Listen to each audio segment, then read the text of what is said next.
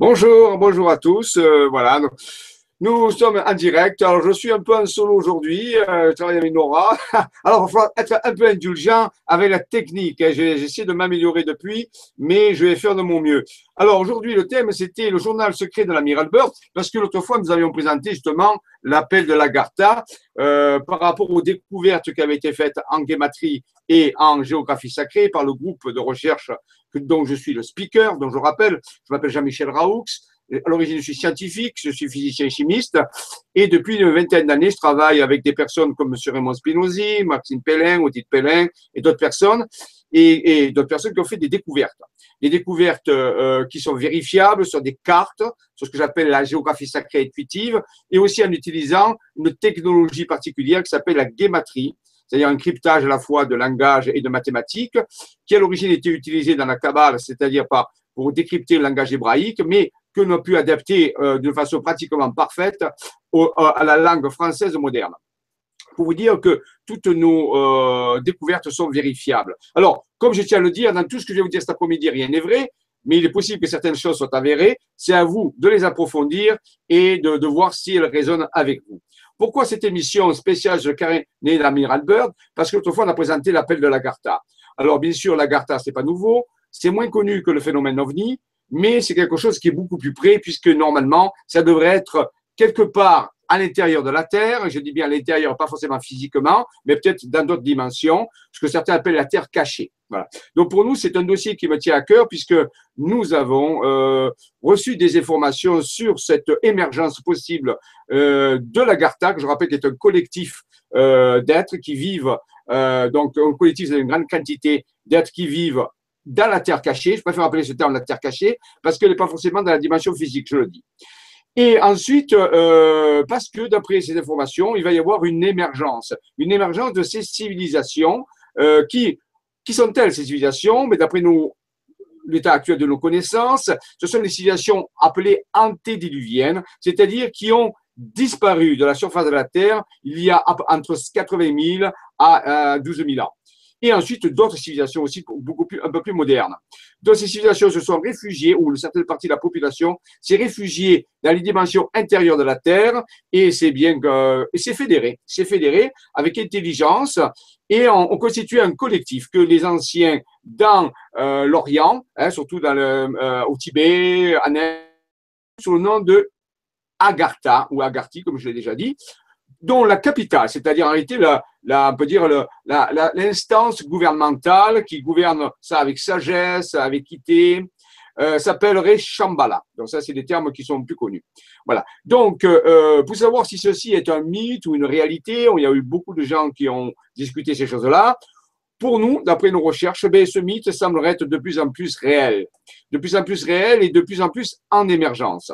Donc, j'avais présenté ça lors de la dernière émission puisque j'avais proposé, d'après nos découvertes, que le 28 mars 2016, le jour de le, lundi de Pâques, le jour de la résurrection pour les chrétiens, donc ben, ce serait une résurgence, comme une résurrection justement. On ferait un appel, un appel à, à, ce collectif de la Garta, un appel pour leur dire que nous sommes prêts, au moins ceux qui le désirent et qui ont fait un travail sur eux, sommes prêts à les rencontrer et à collaborer avec eux quand ils jugeraient bon euh, que l'époque soit soit, arrivé. Hein. Il ne s'agit pas de se précipiter et il ne s'agit pas de courir sur les collines ou rentrer dans tous les trous qui se présentent. Non, il s'agit en réalité de, se préparer à les accueillir, puisqu'il nous avait dit à travers cette guématrie et à travers ces, informations qu'il ne viendrait, qu'il n'émergerait que s'il y a assez d'êtres qui le demandent collectivement et qui sont prêts. Non pas avoir peur d'eux, non pas essayer de les exploiter euh, ou faire des transferts de technologie, mais tout simplement de, qui viennent nous aider pour ceux qui sont prêts à, reconstruire quelque chose de différent de ce qui se passe actuellement. Voilà. Donc, alors, pour plus étayer la, partie, donc l'appel, j'appelle ça l'appel de la Garta. Euh, je rappelle, ce sera le 8, le 8 euh, le 28 mars 2016, où j'organiserai euh, pour les gens qui sont dans le Var, dans le sud de la France, un petit périple dans le Verdon, où nous allons voir des points stratégiques reliés à la Garta, et aussi, bien sûr, à dans les Alpes d'Haute-Provence, à Sisteron, dans le 04, où là se trouve le fameux site, pour moi, qui est un site extraordinaire, s'appelle Théopolis, près de Sisteron, la cité des dieux, qui est un site qui est archéologique. Hein, je ne parle pas ici de, de féerie ou de mythologie, qui est un cirque, un, site qui est archéologiquement connu et où les anciens euh, savaient qu'il qu abritait un, vortex qu'ils appelaient euh, le vortex sublime. Donc, durant cette journée du lundi de Pâques euh, du 28 mars 2016, nous irons faire notre appel de l'Agartha en un peu dire, pérégrinant sur trois sites différents euh, avec des énergies. Voilà. Donc pour ceux qui seraient euh, intéressés, ben, vous pouvez se joindre à nous. Hein. Euh, voilà, je vous donne le rendez-vous directement. C'est le lundi de Pâques entre 10h et 10h30 devant l'entrée de l'église paroissiale Sainte-Philomène de Coms, du village de Coms sur Arthurby, qui se trouve dans le 0, dans le 83, pardon, dans le Var. Parce que c'est les deux sont limitrophes, hein, entre le 83 et 04 à ce niveau-là. À Coms sur Arthurby, qui est un village où il y a aussi des constructions templières. Et là, nous irons sur trois endroits très particuliers où Raymond Spinozzi et ses collaborateurs ont fait des découvertes de pierres avec, des, des informations cryptées, dont nous parlerons de ça ce jour-là, et nous aurons travaillé sur ces trois endroits. Et ensuite, bien sûr, nous terminerons la journée le lundi après-midi sur le site énigmatique et fantastique de Théopolis, la cité des dieux, où l'appel pour moi de l'Agartha sera pour moi un point crucial. Alors, qu'est-ce que c'est que cet appel Agartha pour en finir? Il ne s'agit pas forcément de faire des méditations comme on fait dans, les, dans, les, dans les harmonies, dans les euh, euh, réunions harmoniques, on peut dire, hein, mais en réalité de, de, de, faire un appel avec le cœur, simplement dire ben, nous sommes euh, nous sommes ok, nous sommes d'accord. Pour que vous puissiez venir vers nous. Nous sommes responsables de cela, nous assumons cette venue et euh, nous actons pour cela par notre euh, ouverture du cœur et par notre accueil. Voilà. Nous sommes prêts à faire des efforts pour cela. Voilà. Ça, c'est voilà un petit peu le, genre de, on peut dire, d'appel qu'on peut faire. Ensuite, si on veut faire une méditation ou aller sur des sites énergétiques, faire un travail de feng shui ou d'écologie énergétique, bien sûr, ça supporte un peu mieux, mais on n'est pas obligé. Voilà. Donc ça, nous, on fait ça, mais euh, c'est un appel que je lance dans le monde entier, où que vous soyez, hein, même si c'est pas en France, c'est pas grave. Au contraire, vous pouvez faire cet appel dans toutes les langues que vous voulez. Il n'y a pas de problème, ils comprennent ces langues-là. Voilà. Or, pour que ceci soit bien compris, j'avais lors de la dernière émission, nous avons parlé de cet appel à l'Agartha, qui est au moins un point crucial de l'année 2016, euh, qui est l'année pour moi où le système va se transformer encore beaucoup plus rapidement. Alors, c'est un peu la parallèle avec, euh, j'aime bien faire des parallèles avec le symbolisme, par exemple, 2016, 16, c'est dans le, le tarot, c'est la maison de Dieu, ce qu'on appelle. Et souvent, on le redoute cette carte parce qu'on voit une tour avec des êtres qui tombent et il y a un petit feu qui, qui, qui est au sommet de la, qui est au sommet de la tour. Mais en réalité, ça veut dire que l'ancien est en train de disparaître et le nouveau euh, arrive. Et c'est pour ça que 2016, pour moi, est vraiment une édition où on peut euh, aller de l'avant. Voilà. Il faut, je crois, ne plus se concentrer sur ce qui est négatif, de ce que nous parle, ça y est, mais plutôt se concentrer sur nos rêves, des rêves réels, euh, des rêves d'avenir. Voilà. Et en ce moment, c'est en, train en train de se passer. Nous avons plein de bonnes nouvelles. Alors, je redoute un petit peu euh, qu'il n'y ait pas euh, assez de gens qui parlent des bonnes nouvelles. Parce que nous avons beaucoup de bonnes nouvelles, de bonnes nouvelles euh, démontrables, pas des fantaisies, des bonnes nouvelles qui permettent de, donner de l'espoir à ceux qui veulent vraiment pas baisser les bras, lever les bras, un petit peu comme Rocky, c'est pas vous rappeler, hein, euh, voilà, Rocky euh, Bilboa, qui était le champion du monde à l'époque, et donc il levait les bras comme ça, et bien je crois qu'Almeida, il, il est temps de lever les bras, aller de l'avant, parce qu'il y a des choses extrêmement sérieuses, vérifiables, démontrables, et qui euh, sont positives, vraiment. Hein, voilà. Donc, on peut bien sûr s'informer de ce qui se passe dans le monde, mais il ne faut pas s'en faire affecter. Alors, c'est important. Donc, pour revenir à notre sujet, pourquoi le, carnet de l'amiral Burr? Parce que, justement, on peut se poser la question sur la légitimité de cet Agartha aujourd'hui. Eh bien, on va voir qu'il y a plusieurs explorateurs. Dans les, au XVIIIe siècle, au XIXe siècle, il y a des explorateurs qui sont partis dans les pôles et qui ont fait d'étranges euh, rapports d'étranges rapports qui n'ont jamais été, bien sûr, euh, trop divulgués, où ils disaient, mais les pôles, c'est bizarre, c'est pas comme on pensait, c'est pas forcément toujours de la glace, c'est pas toujours des, tempêtes, des blizzards, des températures à faire. Nous avons rencontré à un moment donné des, des, des, des contrées, des contrées verdoyantes avec des rivières. Alors, les gens les ont pris pour des fous, peut-être qu'ils avaient eu le syndrome euh, de l'Arctique ou de l'Antarctique, je sais pas si on peut appeler ça comme ça, ou le syndrome d'un trop, euh, trop grand froid qui aurait pu perturber leur cerveau. Mais en réalité, comme il y en a plusieurs qui ont fait ces choses-là, on peut, peut-être dire aussi qu'ils n'ont pas eu ces syndromes et que peut-être ce qu'ils ont dit, c'est la vérité. Alors, bien sûr, ça semble tout à fait extraordinaire. Mais il faut savoir que dans, l'univers, il y a des milliards de choses extraordinaires. Euh, nous, sur Terre, il y a aussi des milliards de choses extraordinaires. Alors, c'est pas parce qu'on vit dans une vie ordinaire que, tout le reste est, ordinaire. Donc, il peut y avoir des, des, rapports comme ça qui semblent a priori extraordinaires, hein, mais qui, qui pourraient être véridiques. Ensuite, le, rapport le plus, précis que nous avons sur cette espèce d'aventure, ces faits, c'est l'amiral, ou plutôt contre-amiral Bird, euh, donc qui a, à plusieurs reprises est allé justement euh, à la fois au pôle sud et au pôle nord. Ce qu'on appelle le pôle sud s'appelle l'Antarctique et le pôle nord s'appelle l'Arctique.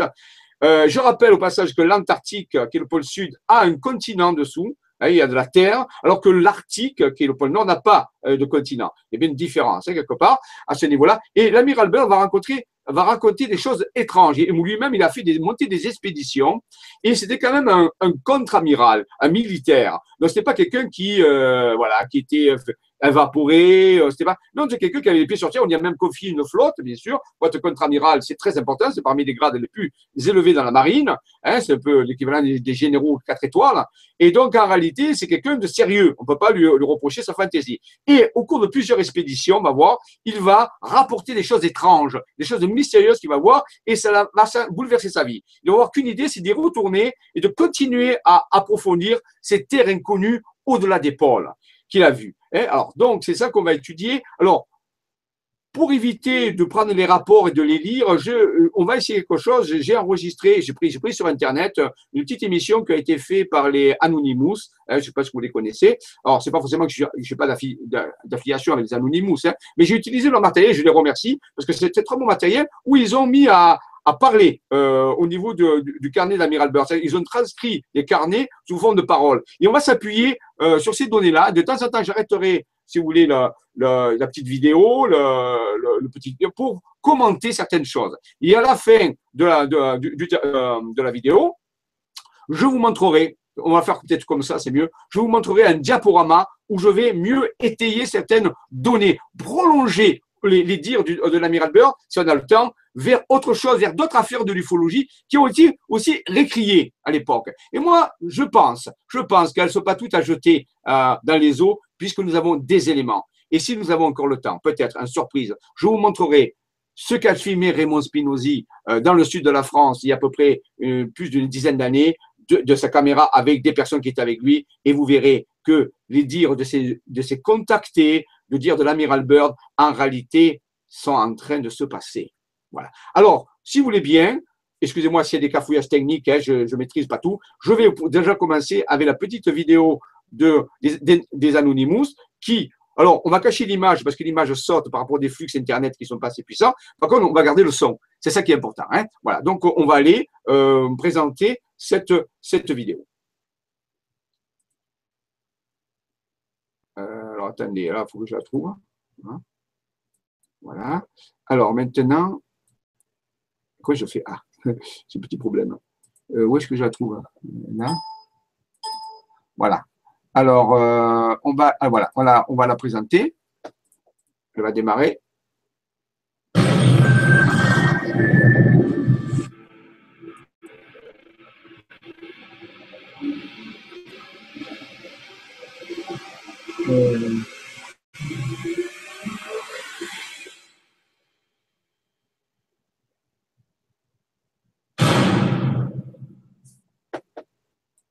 Voici 16.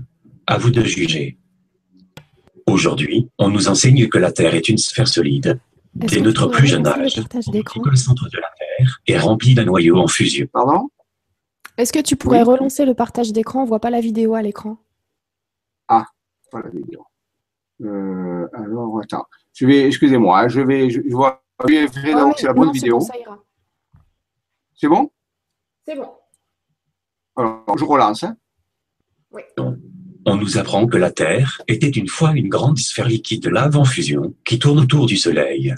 On nous dit dans le temps que la croûte terrestre s'est refroidie et durcie sur la surface que nous habitons actuellement.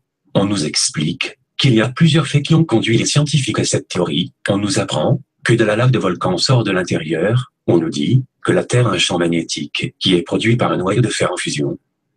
Vous pouvez également voir comment se comporte un liquide en apesanteur il se comprime dans la plus petite boule qu'il pourrait faire. Qu'est-ce qui se passe ensuite quand cette boule de liquide commence à tourner? Sir Edmund Halley était un célèbre astronome et mathématicien anglais. De retour en 1692, il a publié sa théorie sur la Terre creuse. Alors, donc, il faut savoir ici qu'on nous dit qu'il y a deux interprétations. L'interprétation, on peut dire classique, qui nous dit que la Terre est pleine d'un magma, d'un manteau, de noyau, on en a déjà parlé dans les émissions, et qui aurait une deuxième possibilité, c'est que la Terre ne soit pas en réalité euh, aussi pleine qu'on dit, que lorsqu'elle s'est formée, à cause de la force centrifuge, se soit répartie au niveau de la croûte terrestre et qu'à l'intérieur, il ait dégagé une cavité. Voilà, c'est ce que nous dit. Donc, il y a, duré deux explications euh, de la formation de la Terre, hein, qui sont valables l'une et l'autre. Hein. Voilà. Il a développé sa théorie avec Sir Isaac Newton sur la fluctuation du magnétisme terrestre et les causes possibles. John Clive Sim était un ancien capitaine de l'armée américaine, héros de guerre, philosophe et chercheur de la Terre creuse. Il croyait que la Terre était creuse et habitable de l'intérieur. Il était prêt à consacrer sa vie, à prouver sa théorie et à tenter de rechercher les ouvertures et la découverte de la Terre creuse. Au printemps 1818, Sim a envoyé une proposition de ville à travers les États-Unis qui a déclaré, je cite, Pour tout le monde, je déclare que la Terre est creuse et habitée, contenant un certain nombre de sphères concentriques solides, l'une dans l'autre, et qu'il y a deux entrées qui se trouvent sur l'épaule, à 12 ou 16 degrés de leur point initial. J'engage ma vie sur l'appui de cette vérité et je suis prêt à explorer le creux de notre planète si le monde me soutient et m'aide dans mon entreprise. Aujourd'hui, il y a un monument de la Terre creuse des Diacimes et sa théorie. L'étude la plus récente sur les régions polaires a été authentifiée par l'amiral Richard Byrd. Alors, on a vu donc cette personne avant lui qui, qui s'est engagée sur sa vie. Donc, c'est quelqu'un qui, il rigolait pas, donc il savait. Euh, mais bien sûr, à l'époque, euh, on n'avait pas les moyens de, de démontrer ces choses-là. Mais donc quelqu'un qui a engagé sa vie pour dire que la Terre était creuse. Il avait vraiment une intuition très forte et un raisonnement logique qui permet de dire ça. Donc, c'était pas de la rigolade. Et là, je parle pas des explorateurs avant lui qui avaient déjà euh, parlé de ces choses-là. Maintenant, nous allons voir l'amiral Byrd, qui, ou qui, je rappelle, est le témoignage le plus, on peut dire, récent par rapport à ça. Cet homme est devenu un expert après avoir fait de nombreux vols sur les deux pôles et d'avoir créé la cartographie de l'Antarctique sur les entrées de la Terre creuse. Il a découvert des montagnes, des arbres, des rivières et de grands animaux. Après son retour en Amérique, George Washington a censuré son expédition et a ordonné son silence. Avant sa mort en 1957, Byrd a écrit deux entrées perdues dans son journal concernant la Terre creuse. Il a déclaré Nous traversions par avion une petite chaîne de montagnes en direction du nord. Au-delà des montagnes, nous avons aperçu une petite rivière, mais quelque chose était définitivement faux et pas normal.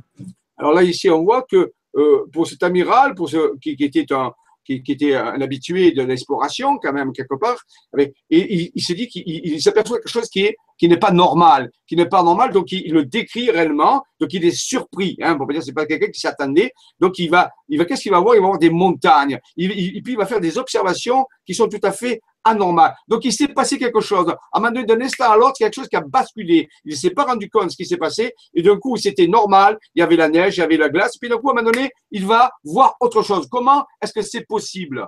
Ben, on, actuellement, si on sait d'être logique, bon, seulement qu'il a basculé dans, autre chose. L'avion a eu à avoir une réaction, il ne s'est pas rendu compte de ce qui s'est passé, et son pilote, son mécanicien et lui-même vont être en contact avec autre chose, qui se trouve au même endroit. Alors, actuellement, bien sûr, des, des tard, on dirait, mais il a basculé dans une fréquence différente, dans une dimension différente. Il est passé à travers une porte, ce que certains appelleraient des portes induites ou un vortex. Mais il ne s'est pas rendu compte de l'affaire, hein. bien sûr. Voilà, ça c'est important de le comprendre. Et plusieurs fois, il va faire cette remarque qu'il se passe des choses anormales, qu'il va y avoir des, des processus qu'il ne comprend pas.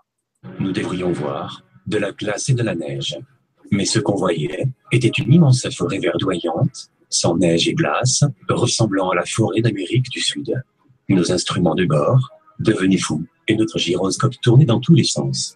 Alors là, nous avons encore pareil des indications que il se passe quelque chose. Le magnétisme est tout à fait perturbé. Les, les indications du, tableau de bord de l'avion sont fous, et donc ils sont carrément déboussolés. L'avion n'est pas été construit pour être en rapport avec ses fréquences, avec ses dimensions. Ça, son électronique est déréglée. Peut-être que la vitesse de la lumière même a, été changée. Donc à ce moment-là, il est constante électronique change. Euh, et à ce moment-là, il y a une variation magnétique très importante qui se fait, qui est, qui est enregistrée par le compas de l'avion, qui est tout à fait déboussolé. Donc on voit bien que c'est à ce moment-là qu'il y a le passage, le passage vorticiel, le passage dans une autre dimension. Il faut bien le comprendre. Mais à l'époque, il ne peut pas le savoir, puisque euh, je rappelle quand même que les recherches secrètes des années 1943 avec euh, le fameux, donc, euh, on peut dire, le fameux Philadelphia Experiment, euh, euh, où, on a, où, le navire a expérimenté justement une électronique particulière avec les tableaux de Tesla qui ont téléporté un vaisseau qui s'appelle Edwidge. Donc tout ça, oh, l'armée le savait, mais ce n'était pas répandu. Bien sûr, c'est un dossier secret. Donc euh, l'amiral Byrne n'était pas forcément au courant de, ce qui se passait quand on passait à travers un vortex, à travers une porte énergétique. Donc, mais il remarque que vraiment il se passe quelque chose au niveau de ces instruments de bord. Ça, c'est très important de, de, le remarquer. Donc j'ai modifié mon altitude à 1400 pieds et j'ai exécuté un virage serré sur la gauche. D'un coup, je m'aperçois que je ne vois plus le soleil. Nous faisons donc un autre virage sur la gauche. Et là, vu de haut, nous apercevons un animal géant de plus de 20 mètres, ressemblant à une bouche humaine. Et ce qui était incroyable, c'est que notre indicateur de température affichait 74 degrés Celsius. On continue alors, il y a une petite erreur, c'est pas 74, celui qui a, qui a, qui a traduit, c'est pas 74 degrés Celsius, mais 74 degrés Fahrenheit, ce qui donne à peu près en 24 degrés Celsius. Et là, il, s'aperçoit vraiment que son, avion fait une, boucle comme ça, il tourne, et en réalité, il voit un, un, paysage tout à fait anormal. Et là, il voit un animal. Il va décrire plus tard que cet animal ressemblera à une espèce de gros éléphant avec des poils. Bien sûr, il va le décrire, il va le reconnaître et c'est un mammouth. Alors bien sûr, les mammouths normalement ont disparu depuis euh, 10 000 ans, hein, quelque part. Donc euh, en gros, et donc je dis qu'est-ce que ça vient faire là? C'est pas possible. Bon. Et donc, il a définitivement basculé dans une dimension différente, où euh, l'histoire n'est plus la même, où il y a pu avoir survivance dans un certain milieu d'animaux qui pourraient être, qui ont être disparus à, à, la surface de la Terre. Hein. Donc ça, c'est pour ça. Donc tous ces petits euh, détails montrent bien qu'il se passe quelque chose de très important que l'amiral n'a pas vraiment réalisé sur le coup. En ma route, je m'aperçois que mes instruments de bord reviennent à la normale, sauf la radio qui ne recevait plus. Fin de citation. Donc là aussi, on voit pareil, la radio ne reçoit plus, et à un il sort de la zone, de la zone d'ouverture et toutes les, euh, bientôt, tous ces appareils reviennent à la normale. Donc, il a, on peut dire qu'il a passé à travers une zone, hein, il a rentré à travers un vortex, il va euh, voler quelques instants et puis il va pas rester longtemps, il va ressortir de la zone comme ça. Alors, moi, je connais des histoires qui étaient racontées par Jimmy Gu, un pionnier de l'ufologie aussi, hein, et qui racontent où des personnes étaient en contact avec des vortex comme ça, du côté de Marseille ou du côté des, Pyrénées aussi, ou ben, justement le vortex de Théopolis où il y a, quand, quand le vortex s'ouvre, il y a modification des lois physiques localement, on peut dire. Hein. Donc ça, on, passe à travers, on peut, on peut passer à travers le vortex et ressortir de l'autre côté, et là, tout redevient la normale. Ce sont des passages. C'est ce que je pense qui s'est passé pour l'amiral. En lisant les écritures anciennes, aztèques, mayas et autres, nous pouvons constater qu'il précise aussi des entrées de la Terre creuse au pôle Nord, en précisant une Terre à l'intérieur de notre Terre. Les sages de l'ancienne civilisation parlent aussi d'une race brune et des races d'animaux hors du commun. Donc ici, les prophéties, bien sûr, les, anciennes traditions sont remplies dans leurs prophéties, dans leur cosmogonie, euh, de ces récits-là. Bien sûr, on, nous, les Occidentaux, se sentent tellement euh, évolués, modernes, qu'on ne prend pas en compte ce que disent les anciens. Mais d'après moi, ce que disent les anciens, toutes les légendes qui sont racontées, à 80% de cas, sont vraies il y a, du, il y a 20% qui a été rajouté, si vous voulez, pour un, parfois pour euh, enjoliver, mais en réalité, c'est vrai, les anciens n'avaient pas cette faculté de, de, de distordre les choses, ils racontaient ce qu'ils voyaient et ce qu'ils vivaient. Donc, et les informations qu'ils avaient reçues. Donc, moi, pour moi, dans toutes nos recherches, ça montre que les légendes qu'on prend, on dit souvent une mythologie. Quand je prends le terme mythologie, les gens ils croient que c'est quelque chose qui est moins vrai que la réalité. Mais c'est pas vrai. La mythologie renferme des données de réalité différentes qui sont aussi vraies que notre réalité. Mais bien sûr, elles ne peuvent pas venir dans notre réalité tant qu'on ne va pas les envisager. Et de ce que racontent les anciens, que ce soit les Hopis, que ce soit les Tibétains, que ce soit euh, soit d'autres peuples, hein, en réalité, le Maya ou d'autres, en réalité, c'est tout à fait vrai. mais c'est retranscrit puisqu'ils ont disparu. Donc c'est retranscrit d'une certaine façon. Ça a été légué à l'humanité sous forme de, récits, de récits, un petit peu comme les évangiles, on peut dire tout à fait, ou comme d'autres textes anciens d'autres religions, où ce sont des écrits, hein, qui, mais on n'est on n'a pas été là pour voir si c'était vrai. Voilà. Donc en réalité, je pense que tout ce qu'ils disent, c'est vrai, il n'y a pas de mensonge. Il suffit seulement de faire un petit tri à un moment donné de ce qui a été rajouté et de garder l'essentiel. Et vous verrez que si on croise ces textes entre eux, on obtient quelque chose qui se tient. C'est cohérent. Ils racontent tous à peu près la même chose, ce qu'on retrouve actuellement avec les, avec les, avec les expériences de mort imminente, de NDE ou de Hope Body Experiment, c'est-à-dire de sortie du corps. En réalité, si on croise les données, on s'aperçoit qu'en réalité, il y a un contexte toujours la même chose. Eh c'est pareil pour les mythologies. Il suffit de les prendre, de, de faire des, des, études comparées de mythologie et on obtient la substantifique moelle, c'est-à-dire la chose qui est commune à tout cela. Et vous verrez, la chose commune à tout cela, c'est de contact avec des êtres des, des, étoiles et aussi un contact avec des êtres de l'intérieur de la Terre, de la Terre cachée. Les deux, ils sont euh, vraiment euh, reliés. Les légendes des tribus indiennes, que l'on peut voir dans les peintures rupestres en Inde, représentent un groupe de gens sortant de la terre creuse. À leur époque, une race extérieure leur a demandé de quitter le monde souterrain pour peupler le monde de la surface. Pourquoi? Ben, Tout simplement parce qu'il y a eu des cataclysmes et ils s'étaient réfugiés. Mais à un moment donné, après ces cataclysmes, il y a peu de survivants.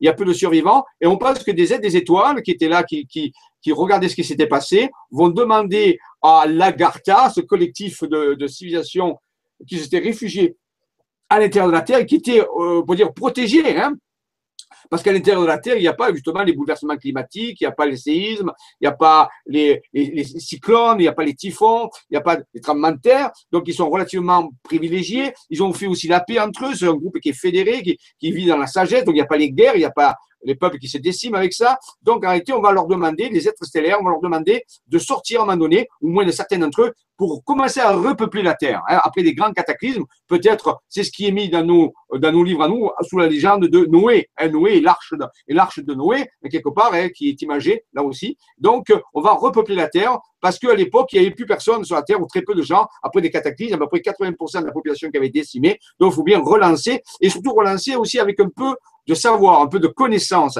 Et ces êtres ont cette connaissance, ils vont devenir, on peut dire, les guides et qui vont relancer les civilisations et on va retrouver le, les mouvements des Mayas, le mouvement des Incas, le mouvement des, des, des Olmecs, des Aztèques, pour ce qui est de l'Amérique du Sud, on va retrouver des, civilisations indo-européennes pour ce qui est de l'Europe, et on va retrouver ainsi un peu de partout ce mouvement de, de, repeuplement. Les légendes amérindiennes de la tribu du Skarawa parlaient de leur origine tribale en provenance de la terre creuse, ainsi que les Esquimaux, qui ont eu le même enseignement tribal. En se penchant sur l'intérieur du Soleil, il y a une explication possible qui serait la fusion froide. Alors ici, on nous parle de ce fameux soleil intérieur qui serait à, l'intérieur de la Terre. On appelle ça soleil, mais rappelez-vous que c'est quand même un terme impropre. Hein. Un soleil, a avant tout une étoile. Donc une étoile, c'est gigantesque. Hein. Notre, notre Terre à côté du soleil, elle est minuscule. Donc, il ne peut pas y avoir une étoile au sein de la Terre. Par contre, il peut y avoir quelque chose qui est sphérique ou on peut dire sphéroïde et en réalité qui émet, et ça c'est dit, qui émet de la lumière, un peu de lumière euh, particulière, avec un peu de chaleur, hein, c'est pas une chaleur euh, très puissante, mais qui se trouve là au centre et qui euh, a, a, alimente électromagnétiquement, selon une, une vibration très particulière, tous ces, peuples à l'intérieur. Parce qu'il faut une source de lumière, il faut une source d'énergie. Donc, on ne sait pas nature, on ne connaît pas la nature exacte de, cette sphéroïde qu'on appelle un petit soleil. On pourrait l'appeler ça comme ça si vous voulez. C'est un terme poétique, mais ce serait peut-être de la fusion froide. Là, on sait qu'il existerait euh, des, des, des Américains ont travaillé là-dessus. Ils ont été très récriés euh, par les autres parce qu'on travaille plutôt sur la fusion chaude, la fusion thermonucléaire comme dans une étoile, mais il existerait une façon de faire fusionner des noyaux de façon beaucoup plus économique que euh, de les faire fusionner euh, de façon classique comme dans une étoile, et ça s'appellerait la fusion froide. Ça se ferait à basse température avec des catalyseurs. On peut tout à fait imaginer que des technologies étaient mises à point et qu'il existerait justement à l'intérieur de la Terre cachée une espèce de sphéroïde, un plasma, un plasma dans lequel se feraient des réactions de fusion froide et qui émettrait cette lumière. Mais cette lumière, elle a peut-être aussi des qualités de pouvoir réénergétiser les gens, de pouvoir les éclairer, mais aussi de les réénergétiser, de, de permettre à la vie de continuer. Donc, peut-être aussi, et c'est une hypothèse un peu fantastique, je l'ai dit avec des pincettes, que ce serait aussi pas seulement une technologie, mais peut-être quelque chose qui serait comme une pseudo-vie, quelque chose qui serait un peu vivant, que certains auraient appelé le Dieu qui fume, puisque dans les des textes euh, de certains explorateurs, on, parlait de, l'Agartha comme étant le lieu où on trouvait le Dieu qui fume. Donc le Dieu qui fume, ça serait peut-être représenter cette lumière qui serait aussi dans une espèce de brouillard hein, et qui serait là un peu au palissant. Et donc euh, on appelait ça Dieu entre parenthèses, bien sûr. Ce serait euh, l'alimentation de la vie, l'équivalent pour nous pour notre de notre Soleil, mais à l'intérieur beaucoup plus petit et qui permettrait à la vie de se développer à l'intérieur de la Terre. Le sujet de la fusion froide ne semble pas profiter beaucoup de crédibilité aux États-Unis. Certains scientifiques considèrent la fusion froide comme une pseudoscience. Pourtant, de nombreux pays dans le monde se déversent d'énormes sommes d'argent dans la recherche scientifique sur la question. Certains scientifiques ont déjà discuté de la possibilité de la fusion froide survenant de l'intérieur de la Terre. P. Palmer, un géophysicien, avait suggéré que de l'hélium au troisième niveau a été considéré par certains comme une indication que la fusion froide pourrait se dérouler au plus profond de la Terre. Si vous regardez d'un peu plus près sur ce calendrier ancien, vous pouvez voir que la plupart des symboles sont symétriques, sauf pour les créatures. La plupart des vidéos ou des articles expliquant les anciens calendriers sont au plus simples. Ces calendriers ne nous disent pas tout, ils ne nous disent rien sur les cieux, et le calendrier Maya est une carte de la planète concave. En se posant la question, pourquoi Hollywood voudrait pousser cette théorie du complot, de ce que les Mayas prédisent? C'est juste de la désinformation. Ces artefacts sont la preuve qu'il existe une terre creuse. Dans le passé, les humains auraient peut-être eu une certaine interaction avec d'autres êtres vivants en dessous de nous, ou même peut-être l'origine de la clandestinité des races. Alors, euh, quand est-ce que ça s'est passé? Mais on pense que, par exemple, tous les, tout le, début des Mayas, euh, on a vu arriver à l'époque des avatars, des êtres blancs, hein, qui surtout, pour les, euh, pour les Aztèques, hein, ou les, voilà, donc, et, ou les Incas, vous attendez le retour des dieux blancs. Et on pense qu'à l'origine, il y a eu des, grands civilisateurs qui sont venus lancer les.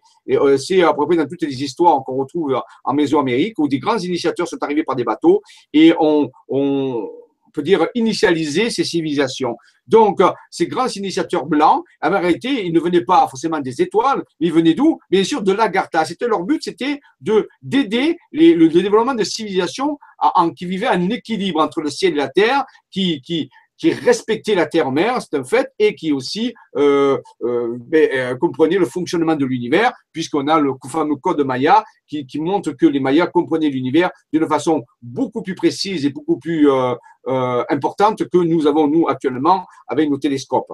Donc, en réalité, on peut dire que tous les grands initiateurs de, civilisations, euh, que ce soit indo-européenne, que ce soit aussi européenne, que ce soit chez les, en Mésoamérique ou ailleurs, en réalité, ça va être des avatars, c'est-à-dire des êtres qui viennent euh, de la dimension intérieure de la Gartha et qui ont le rôle d'initialiser, de, de, guider un petit peu euh, ces, peuples dans, leur début. Vont, quand ils vont disparaître, quand ils vont retourner chez eux, ou peut-être qu'ils vont disparaître, eh bien, on va garder des mythes, on va garder des cérémonies, des rituels pour les faire revenir. Ça, on connaît très bien ça, ce qu'on appelle, euh, certains connaissent ça sous le nom de, du rituel du cargo, puisque dans les années euh, après la guerre, on, on, avait découvert ça dans ces pratiques dans, dans les civilisations euh, qui vivaient dans, dans, les îles du Pacifique.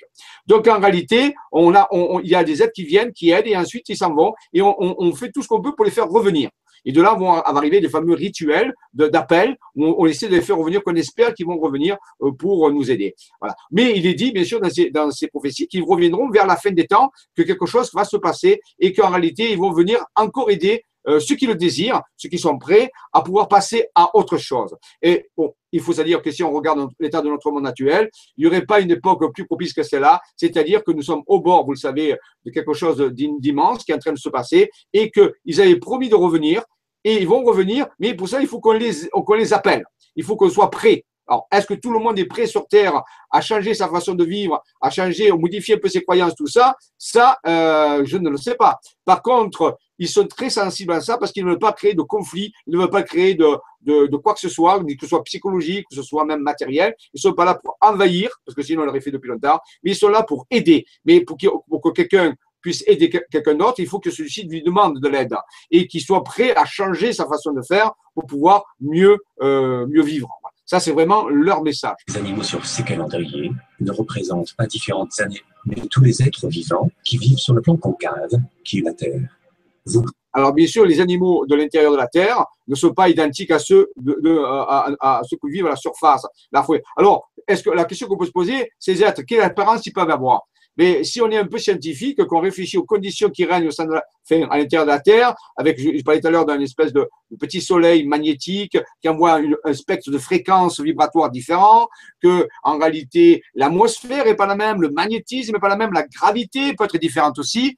Il est clair que le, code génétique de ces a pu varier au cours des, au, cours des, s'adapter. Et en réalité, peut-être qu'ils ne sont pas, euh, qu'ils ne ressemblent pas vraiment à ce qu'ils étaient au début, et peut-être qu'ils ne ressemblent pas vraiment à ce que sont les humains actuellement sur Terre. Donc il faut avoir l'esprit ouvert, euh, le cœur ouvert surtout, c'est très important. Vraiment avoir le cœur ouvert, avoir l'esprit ouvert, avoir fui de ses peurs ancestrales et être capable d'accepter la différence. Je crois que c'est le plus grand défi qui nous est à présent, c'est accepter la différence à la fois physique et à la fois aussi au niveau de l'esprit, de la conscience, bien sûr. Parce qu'une rencontre de ce type-là, bien sûr, va amener une transformation totale et radicale de notre façon de voir l'univers. Alors, est-ce qu'on est prêt à ça? C'est toujours la même question. Mais on ne peut pas toujours dire qu'on n'est pas prêt. À un moment donné, il faut que les choses viennent. Donc, on arrive à une période où les choses viennent. Maintenant, c'est à nous à, nous recadrer, pour, au moins pour ceux qui veulent vivre ces choses-là. Vous pouvez voir ce que représente exactement le Soleil, donnant la lumière à une partie de la Terre et l'obscurité à l'autre.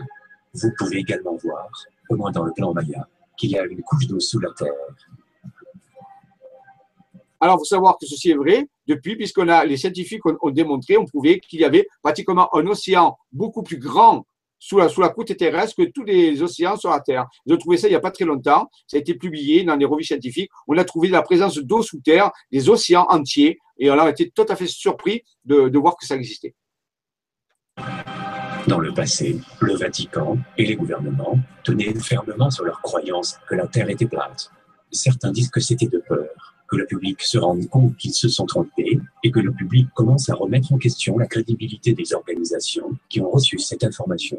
Aujourd'hui, le Vatican et certains gouvernements connaissent cette terre creuse et les espèces qui y vivent.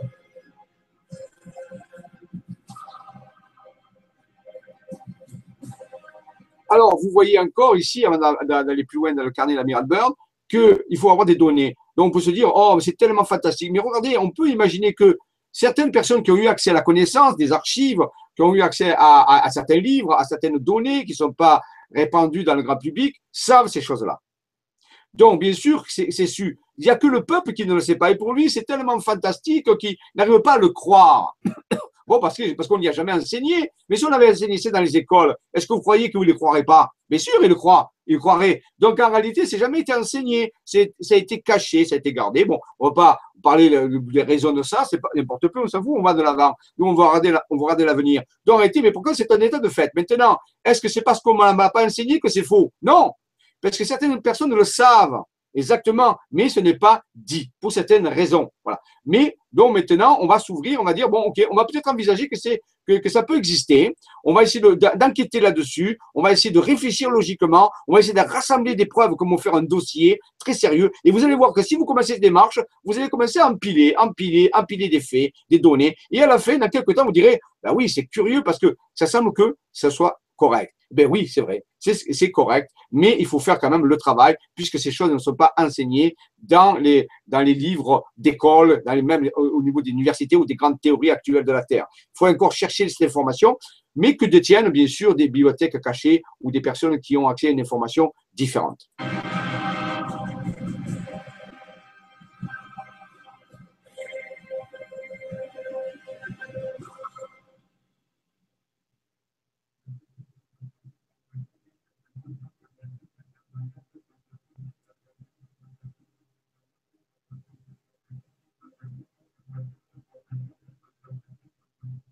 Voilà, donc euh, nous allons bientôt aborder euh, le, carnet un peu plus de Ramir mais c'était des données qui, je vous rappelle, qui étaient nécessaires pour qu'on soit, qu'on sache qu'on ne parle pas d'un, de ce qui est mythique. En réalité, plus on va l'étudier, moins ça va être. à de nombreux commentaires et à la demande générale de votre part, je vous présente la deuxième partie de la Terre creuse, le journal de bord de l'amiral Richard Byrd. Alors, vous voyez, là, c'est parce que le public l'a demandé. C'est toujours pareil que ça se passe. Si le public ne demande pas, si personne ne fait pas des démarches d'avoir une, information différente, les informations ne seront pas données. Il faut que le public fasse la démarche, au moins pour ceux qui veulent savoir. Et l'univers répondra toujours à votre demande, d'une façon ou d'une autre. Mais il faut qu'il y ait une volonté. On ne va pas vous amener l'information de force, bien sûr, puisqu'on respecte votre libre arbitre. Mais il faut faire une demande. Moi, je veux savoir vraiment les choses. Exact. bien pour ça, les informations vont petit à petit arriver. Et à notre époque, ça marche de mieux en mieux. Donc, si vous n'avez pas une vraie, demande, vous ne pouvez pas avoir une information différente. Vous pouvez vous contenter de l'information qui est donnée euh, dans le monde entier. Mais il y a d'autres sources d'informations. Et c'est votre demande qui va amener l'univers d'une façon ou d'une autre. Vous ne savez pas comment ça va se faire, mais l'univers va vous commencer vous amener l'information. Donc ici, on a fait une demande. Et bien donc, ces personnes ont commencé à euh, faire une émission là-dessus. Donc on les remercie, hein, bien sûr, puisqu'ils vont nous éclairer un peu plus. Il fut un temps, la Terre était plate, du moins dans l'esprit des gens. Heureusement, des chercheurs nous ont fait évoluer, au risque de s'attirer les foudres populaires et religieuses. La Terre était donc ronde jusqu'à nos jours. Pourtant, une partie non négligeable de l'humanité clame que la Terre est creuse. Les anciens récits religieux, spirituels ou théosophiques du monde entier parle d'un royaume intérieur, refuge des derniers Atlantes et autres. Partons donc sur les traces de la Gartha et de sa capitale Shambhala, dans ce qui semble être l'un des plus grands secrets de l'humanité. La découverte de l'amiral Richard Byrd est frappée aujourd'hui d'un top secret international.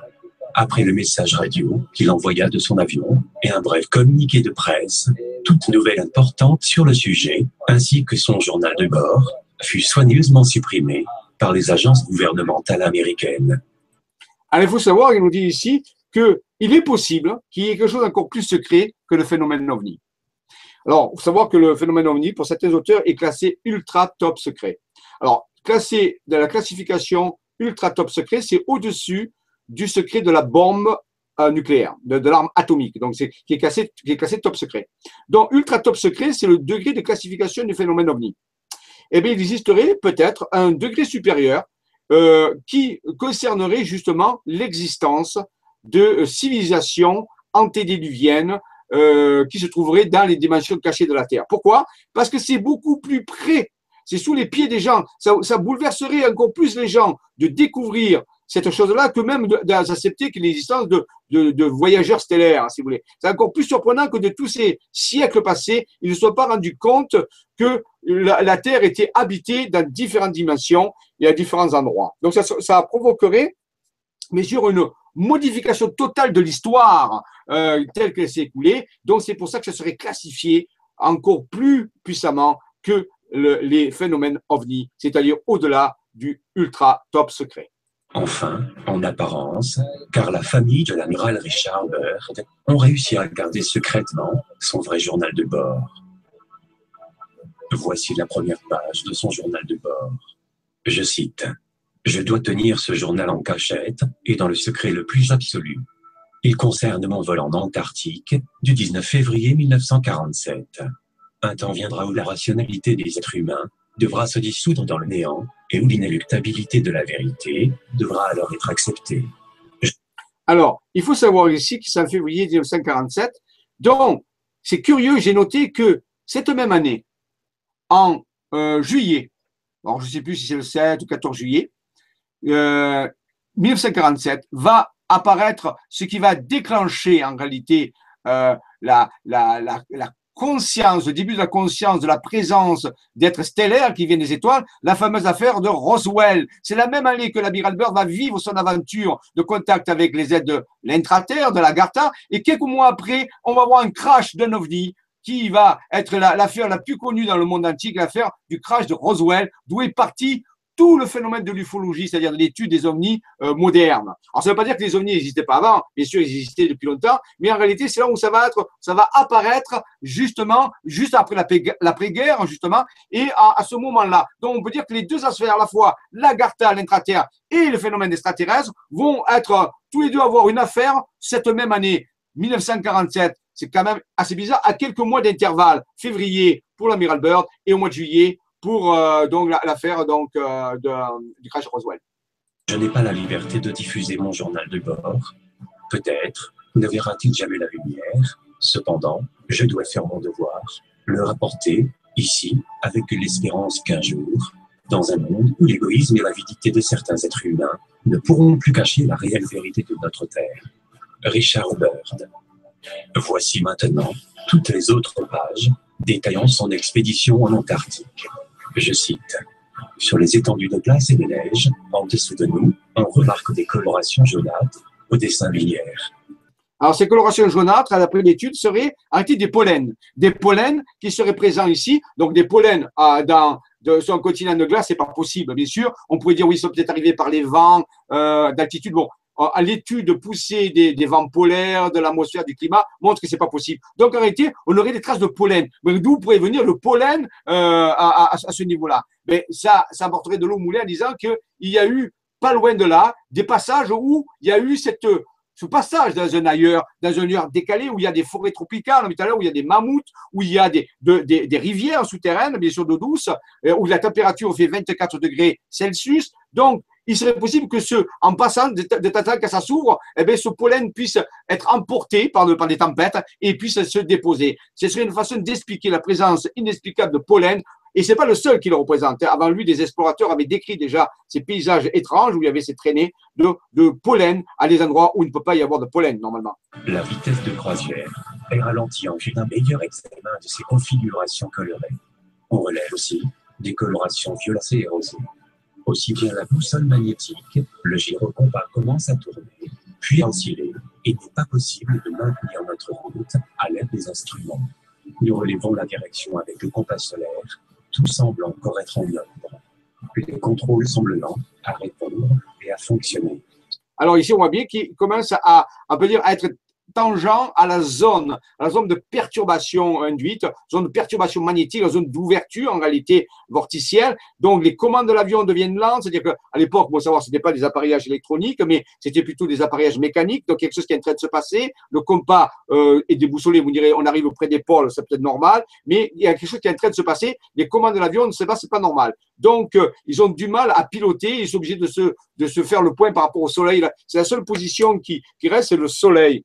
Et on a vu tout à l'heure qu'il va parler comme même le soleil va disparaître. Alors ça, ça peut nous faire passer aussi à la fameuse témoignage de fameux triangle des Bermudes. Je ne sais pas si vous vous rappelez, cette escadrille d'avions, euh, les Avengers, qui ont disparu euh, à un moment donné, cinq Avengers qui ont disparu dans le triangle des Bermudes justement après la guerre. Et à un moment donné, euh, ils disaient là, on voit plus le soleil, on voit plus le soleil. Le nous sommes perdus, tout notre matériel tombe en panne et on n'a jamais retrouvé ces avions, ces cinq avions de guerre, des Avengers, qui ont disparu dans le triangle, le fameux triangle des Bermudes. Donc là aussi, c'est qu'il y a c'est aussi cette perturbation des, instruments et même la disparition. Il ne voit plus le soleil, comme l'amiral a dit tout à l'heure. À un moment donné, il ne va plus voir le soleil. Il y a quelque chose qui est en train de se passer, quelque chose qui passe vers un ailleurs.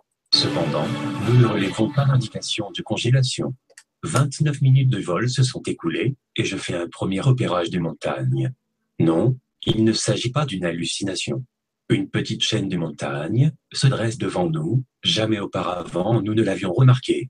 Alors, pour un amiral Bird et pour son mécanicien, qui sont quand même des gens euh, précis, des gens qui sont com compétents, des gens qui, qui savent se faire faire un plan de vol, qui savent observer les choses, dire qu'ils voient des montagnes où avant ils ne voyaient pas des montagnes, c'est pas possible. Bien sûr, c'est qui s'est passé. Ils sont passés dans un ailleurs. En fait, si la chaîne de montagne n'avait pas été repérée avant, ils connaissaient quand même la région, et puisqu'ils avaient exploré déjà, donc euh, c'est pas normal. Donc ils sont en train de basculer, mais ils se rendent pas compte. Donc ils se disent, mais d'où viennent ces montagnes Puisque euh, d'après notre relevé, il ne devrait pas y avoir de montagnes à cet endroit-là. Hein ça, c'est une très bonne indication qui montre qu'ils sont passés euh, à travers le vortex. Outre les montagnes, une vallée semble être façonnée par un petit fleuve ou ruisseau qui coule vers la partie centrale. Aucune vallée verte ne devrait se trouver ici, en dessous de nous.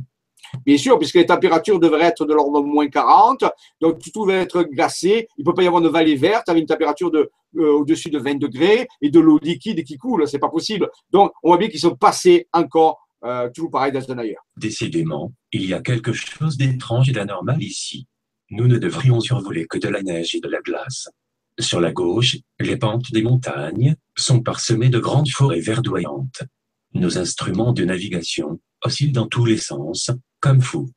Donc, même remarque, hein, ça continue. Vous voyez, ces témoignages montrent bien que c'est réaliste, euh, que, que, que c'est tout cohérent.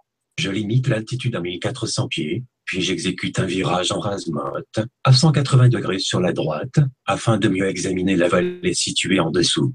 Mousse et herbes très fines lui confèrent une coloration verte. Ici, la lumière semble différente.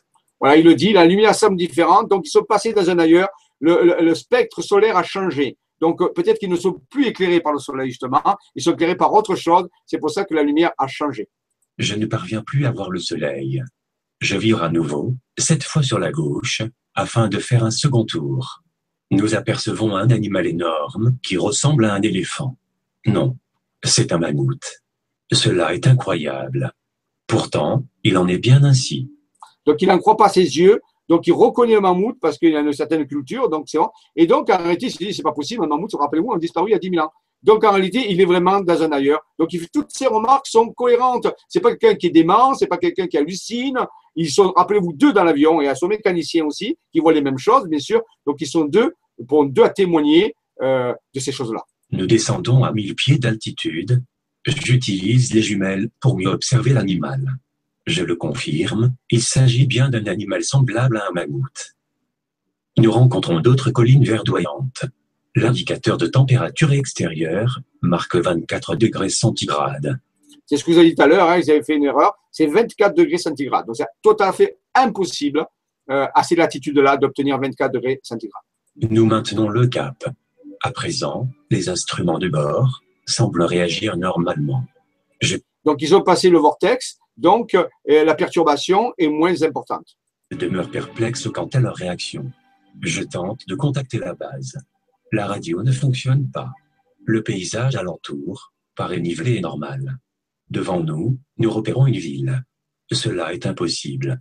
Donc, on voit bien ici une ville. Une ville à ces latitudes-là, c'est pas possible. Donc, vous voyez, ça, continue. Ils ont passé le vortex, les instruments reviennent à normal, mais la radio passe pas. Pourquoi? Ben Parce qu'ils sont passés dans une autre dimension, dont les fréquences sont pas les mêmes, la- l'appareil est déréglé, donc c'est pas possible de pouvoir communiquer. Et là, il y a une ville. Vous allez voir, la ville est tout à fait bizarre. Donc, en réalité, euh, c'est c'est vraiment un ailleurs. L'avion semble léger très flottant. Les contrôles refusent de répondre. Et d'un coup, à notre droite et notre gauche, des appareils d'un type étrange et inconnu nous escortent. Ils s'approchent, quelque chose rayonne de ces appareils.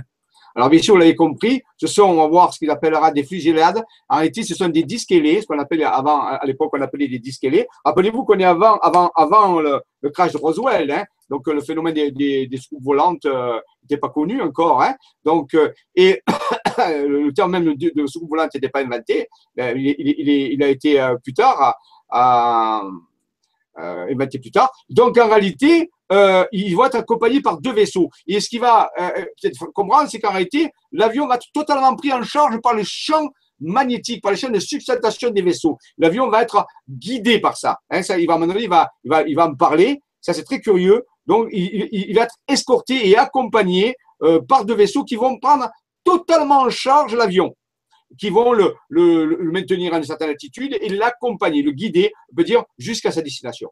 Désormais, ils sont suffisamment proches pour nous permettre de voir leurs armoiries. Il s'agit d'un symbole étrange. Où sommes-nous? Que c'est? Alors, dans une autre version euh, de, de truc, il est dit que il va dire que ce symbole, et c'est ce symbole qui pour moi est, est très important, va ressembler à une svastika. Un svastika, bien sûr, la plupart des gens le connaissent, et je l'ai dit euh, la dernière fois, par, rapport au phénomène nazi, hein, euh, pendant la guerre, rappelez-vous qu'on est juste après la guerre, et en réalité, mais ici, il faut bien comprendre, et j'ai vraiment bien expliqué lors de la dernière vidéo, l'appel de la Gartha, que le symbole de svastika n'a jamais été inventé par Hitler. Il est connu de toutes, euh, de toutes pratiquement toutes les civilisations. Et dans l'Antiquité, il était, on la retrouve de partout, euh, dessiné, gravé, sculpté dans les, dans les civilisations les plus anciennes. Et il avait surtout la, la définition d'être quelque chose qui voulait dire la paix, l'harmonie, l'équilibre des quatre forces fondamentales. On, on offrait ce, ce symbole en, en gage de paix, de bonne entente. Rien à voir avec le phénomène des nazis. Mais bien sûr, on est après la guerre, les gens ont encore ça dans l'esprit, et bien sûr, ça va porter préjudice à un moment donné à l'amiral Byrd, et on va croire qu'il va être en contact, ou on va supposer qu'il va être en contact avec les nazis. Mais c'est pas vrai du tout, ça n'a rien à voir, ça n'a rien à voir, c'est seulement une récupération qui a été faite, et Hitler savait, il savait exactement euh, d'où venait ce symbole, il l'a utilisé à sa façon, et en réalité, il va peut-être euh, en pâtir, bien sûr, il va en pâtir. Mais quelque part, rappelons-nous que ce symbole n'a rien à voir avec le socialisme, avec le nazisme. C'est un symbole antédiluvien qu'on va retrouver, et ça, il y a des preuves archéologiques, vous pouvez fouiller l'Internet, vous verrez, il y a énormément de preuves que c'est dans ce cas-là. Donc, il faut évacuer de, sa tête tout rapprochement entre l'Agartha et le phénomène, euh, le mouvement des nazis. Ça n'a rien à voir, rien à voir. Même si certains, euh, ce mouvement, c'est inspiré de ça, bien sûr, mais il n'y a, pas de connexion directe, ce n'est pas possible. Hein. Ça, c'est vraiment important de le comprendre. Qu'il passé, une fois encore, je tire les manettes avec décision. Les commandes ne répondent pas. Nous sommes solidement maintenus par une sorte d'étau d'acier invisible. Notre radio grésille, une voix nous parvient, qui s'exprime en anglais avec un accent plutôt nordique ou allemand. Alors ça aussi, bien sûr, ça y a porté préjudice. On lui parle anglais avec un accent allemand. Donc quand il a raconté ça, bien sûr, euh, euh, ben, les gens ont dit ben, c'était les Allemands, c'était les nazis. Et à voir. Ce peuple-là, qui est euh, de très avancé, beaucoup plus avancé que nous, il y a plusieurs centaines de, millénaires d'évolution supérieure à nous, maîtrise tout à fait toutes les langues. Donc, il parle anglais, mais il peut avoir un accent, un autre accent aussi allemand derrière. Il peut parler pratiquement toutes les langues. Donc, ça ne veut rien dire du tout. Hein, voilà. Et il est possible que ben, ils utilisent ce langage d'une certaine façon pour peut-être euh, voilà, donner des informations. Mais il n'y a rien à voir avec, euh, le, je rappelle, le nazisme. Hein, le message est le suivant. Bienvenue sur notre territoire, amiral. Nous vous ferons atterrir exactement d'ici à 7 minutes. Relaxez-vous, amiral, vous êtes en bonne main. À ce moment-là, je réalise que les moteurs de notre avion sont éteints.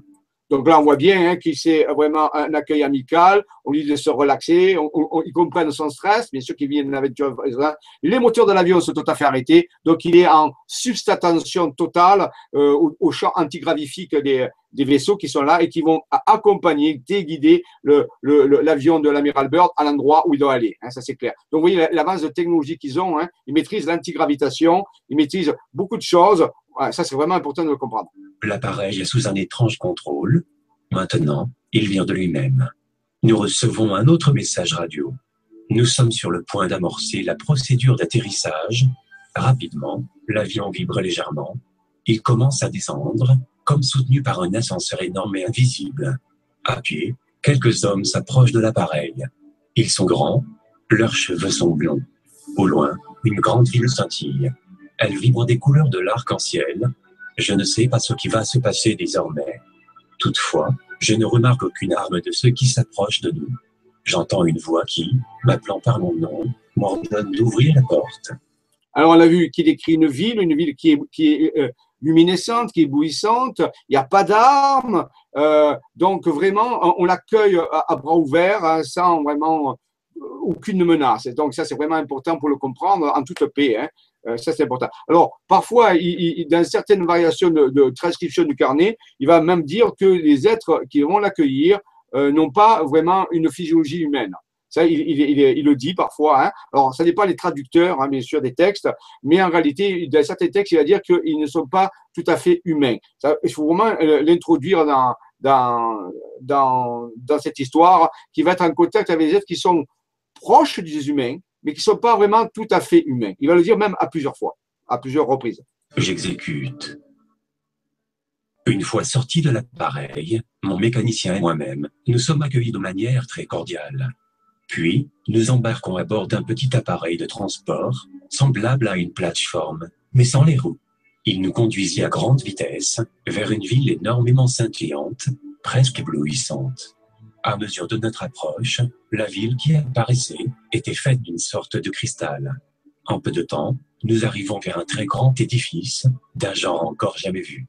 Alors, oui, on a affaire ici à une situation extrêmement avancée qui utilisent des plateformes antigravitationnelles ou par champ magnétique.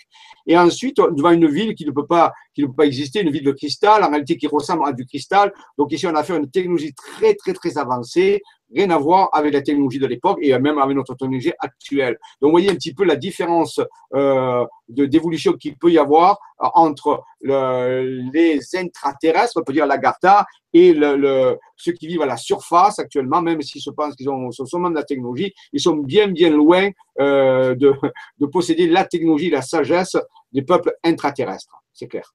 Cela ressemblait à une énorme ville très aveuglante à l'œil humain, enfermée dans une énorme géode d'améthyste. Une fois le petit appareil posé, nous rentrons dans une grande salle où une boisson chaude à la saveur inconnue nous fut offerte. On peut se poser la question pourquoi on leur offre une boisson? On pourrait dire ben, c'est une boisson de bienvenue.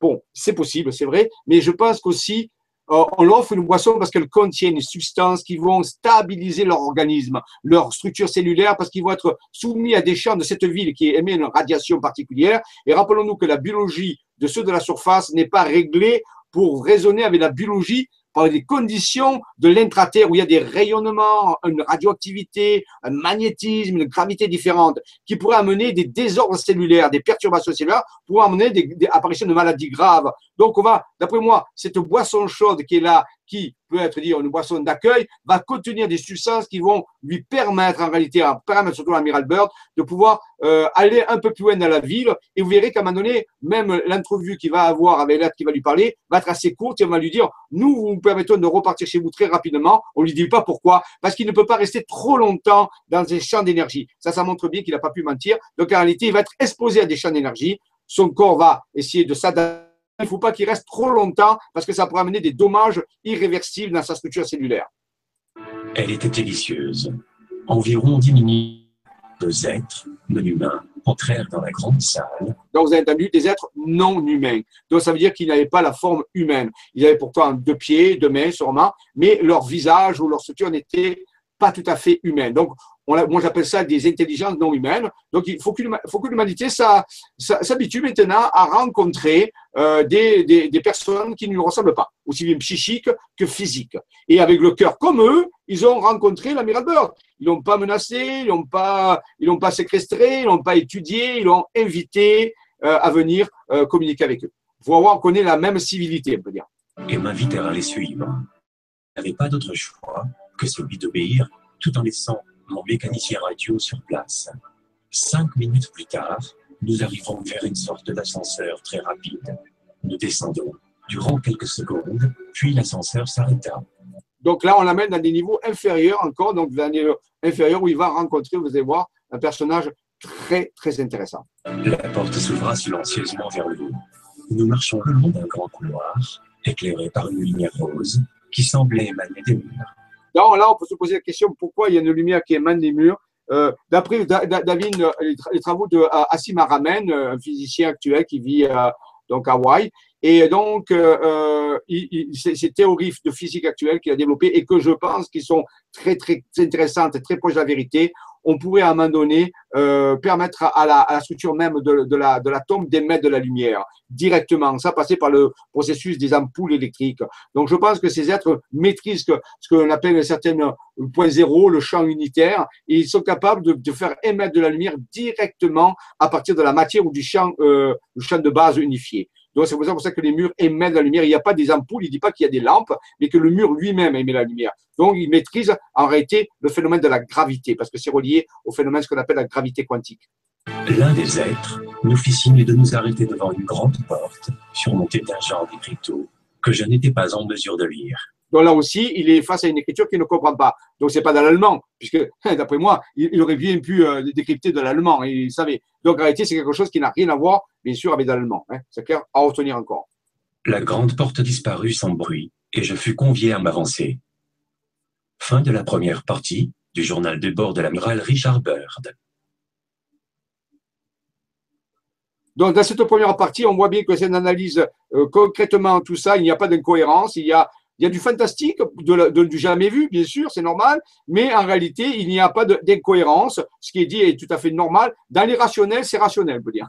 voilà. Donc, euh, dans l'autre côté des choses, et si on analyse les choses, on s'aperçoit qu'il s'est passé vraiment quelque chose et qu'on l'a amené, on lui a demandé de, de venir rencontrer quelqu'un et qui va lui délivrer un message. Bien sûr, le fait qu'on l'amène de, cette façon-là à rencontrer ce personnage est là pour qu'il puisse témoigner ensuite de ce qu'il a vu, pour que ce message puisse traduire à la fois le message de l'être, mais aussi tout ce qu'il va rencontrer, les vaisseaux, les autres êtres, les champs de substantation, les technologies, la ville, les lumières, les symboles. Donc en réalité, tout ça fait partie du témoignage. Hein. C'est pour ça qu'on le fait passer à travers tout ça, pour qu'il puisse ainsi témoigner et puis rendre son histoire cohérente aussi, bien sûr. Voici donc la deuxième partie de la Terre creuse, le journal de bord de l'amiral Richard Byrd. Je cite. Suite à ces deux êtres non humains, qui me fit signe de m'arrêter devant une grande porte, surmontée d'un écriteau que je n'étais pas en mesure de lire, cette grande porte disparut sans bruit. Je fus convié alors à m'avancer. L'un des hôtes non humains me dit N'ayez pas peur, amiral, vous allez avoir un entretien avec notre chef. J'entre donc dans la pièce, mes yeux s'adaptèrent lentement à la merveilleuse coloration qui semblait envahir complètement cette pièce. Alors, j'ai commencé à entrevoir ce qui m'entourait. Ce qui s'offrait à mes yeux était la plus extraordinaire vision de toute ma vie. Elle était trop magnifique pour être décrite. Elle était merveilleuse. Donc, on voit ici qu'il se trouve dans quelque chose qui le dépasse totalement, en beauté, en merveille, en rayonnement. Il ne trouve même pas les mots pour décrire ce que c'est. Ça dépasse son entendement. Il va en garder un souvenir profond de toute sa vie. Toute sa vie, c'est la, il dit la plus merveilleuse vision. Donc, il rentre dans quelque chose de tellement merveilleux que ce cerveau n'a même pas les repères euh, pour pouvoir décrire ce qu'il voit. Donc, vous voyez, ça, c'est vraiment quelque chose de, bénéfique, de positif. Ce n'est pas humain. Ça peut pas être une technologie humaine. Ça peut pas être quelque chose qui vient, euh, qui est déjà connu. Ça vient de quelque chose qui est très, très avancé et qui est très doux, qui est très merveilleux et qui le met dans un, dans, une, dans un état, on peut dire, d'ouverture aussi. Hein, vraiment, ça fait partie de la communication. Je pense que ce rayonnement, cette pièce, le, met au diapason, hein, au diapason avec celui avec qui il va communiquer. Je ne pense pas qu'il existe des termes humains, même de la décrire, avec justesse dans tous ses détails. Mes pensées furent doucement interrompues par une voix chaude et mélodieuse, me disant Bienvenue sur notre territoire, amiral. Et là, je vis un homme, presque humain, au traits délicats, qui portait sur son visage les signes de l'âge. Il était assis à une grande table. Il m'invita à m'asseoir sur une espèce de chaise. Dès que je fus assis, il unit les extrémités de ses doigts, puis il sourit. Il s'exprima de nouveau avec douceur et me dit Nous vous avons laissé entrer ici parce que vous êtes d'un caractère noble et d'une gentillesse incroyable. Alors vous avez remarqué, il a dit Nous nous avons permis de rentrer ici. Alors ça, c'est très important de le comprendre. Les agarciens, on va les appeler comme ça, on les maîtrisent totalement le vortex de pénétration, que ce soit du pôle sud, du pôle, sud, du pôle nord ou par toute autre entrée. Donc, c'est-à-dire qu'il ne peut pas y avoir un explorateur qui pénètre dans le, royaume de l'Agartha s'il n'est pas invité, si ce n'est pas prévu, s'il pas, il n'a pas été invité pour venir faire quelque chose. Donc, on ne peut pas explorer et découvrir ces choses-là comme des anciens territoires cachés. Non, non, c'est quelque chose qui est au-delà carrément de notre portée à part qu'ils ouvrent les portes, à part qu'ils actionnent le processus vorticiel et qu'ils nous invitent à rentrer. Donc, il est inutile de faire des expéditions pour aller découvrir la Gartha. En réalité, il faut attendre qu'ils viennent. En réalité, c'est ce qu'ils proposent. Ils vont venir, eux, voir si on, les accueille, et ensuite peut-être ils vont permettre à certains de pouvoir aller euh, visiter euh, le royaume de l'Agartha, encore que je pense qu'il faut qu'il y ait déjà des modifications génétiques ou cellulaires pour arriver à supporter les conditions de l'Agartha. Mais vous voyez, donc ça c'est extrêmement important, donc il est c'est inutile d'essayer d'aller à l'Agartha si on n'est pas invité euh, vraiment par rapport à ça. Hein. Mais aussi parce que vous êtes bien connu dans le monde de la surface, amiral. Donc, qu'ils avaient un message à ce qu'il puisse transmettre. Comme c'était un amiral, il est connu, il avait déjà fait des explorations, donc il avait, il peut dire, il était médiatique. Donc, le message qu'ils lui ont donné, ils lui ont demandé de le transmettre, bien sûr. Le chef ou maître ajouta avec un sourire Vous vous trouvez sur le territoire des Ariens, dans le monde submergé de la Terre. Alors, il va dire un mot des Ariens ou des Arias. Alors, ça n'a rien à voir, rien à voir avec le nazisme non plus. Ce sont les Arias, ce sont les, Indo-Européens. C'est le nom qu'on a donné à, à une certaine euh, euh, catégories d'hommes et de femmes qui ont vécu dans, le nord de l'Europe, en Inde et en Europe, dans ce qui était l'Europe primitive, les Arias ou les. Donc, c'est clair, et, ils sont reliés à ça. Ils appelle pourquoi? Peut-être parce que les Arias sont peut-être aussi issus de l'Atlantide ou des terres de Mu, c'est possible aussi. Donc il n'y a rien de raciste là-dedans, il n'y a rien de, de ceci, cela. Simplement, il, dit, il décrit la vérité, il s'appelle les Arias, c'est comme ça. Maintenant, euh, ça, ça, faut bien le comprendre. Hein, il n'y a pas de, de quoi que ce soit dessus, simplement le nom qui porte cette, cette, cette, cette, peut dire, cette espèce, on peut dire, cette, cette nature, cette nature humaine, comme il y a, ben, il y a eu euh, des, d'autres types d'êtres, humains sur Terre. Donc c'est comme ça. Donc ça c'est important. Donc il ne faut pas le connaître, faut pas du tout le relier au nazisme, aux ariens du nazisme qui n'ont rien à voir avec ça, vraiment rien. C'est vraiment le Arias, c'est l'indo-européen il y a 5000 ans. Donc ça c'est important de comprendre. Je ne retarderai pas longtemps votre mission en toute sécurité et vous. Voilà, il lui dit, je ne retarderai pas votre mission en toute sécurité Pourquoi? Parce qu'il ne veut pas rester longtemps, je vous l'ai dit tout à l'heure, dans ce milieu qui est différent de son milieu de vie naturel. Serez escorté lors de votre retour à la surface et même un peu plus loin.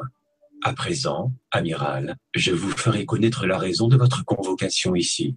Notre intérêt débuta tout de suite après l'explosion des premières bombes atomiques lancées par votre race sur Hiroshima et Nagasaki. Alors là, c'est le, truc fondamental.